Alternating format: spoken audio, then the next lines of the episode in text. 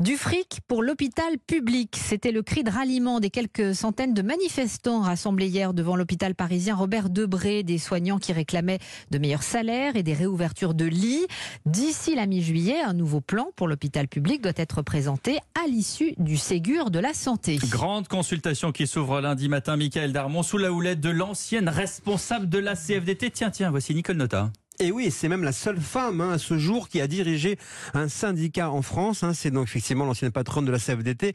Elle était à la tête de la centrale lors des grandes grèves de 1995 contre la réforme de la protection sociale. Alain Juppé était à Matignon et elle, Nicole Nota, avait soutenu euh, sa réforme. Donc on le comprend, Nicole Nota, c'est tout un symbole. En 2017, elle s'est rangée du côté euh, d'Emmanuel Macron et depuis était en réserve de la Macronie. Pour le chef de l'État, le moment est venu de jouer la carte sociale et de sortir le joker Nota. Donc Emmanuel Macron lui confie une tâche extrêmement délicate, celle de piloter le plan hôpital.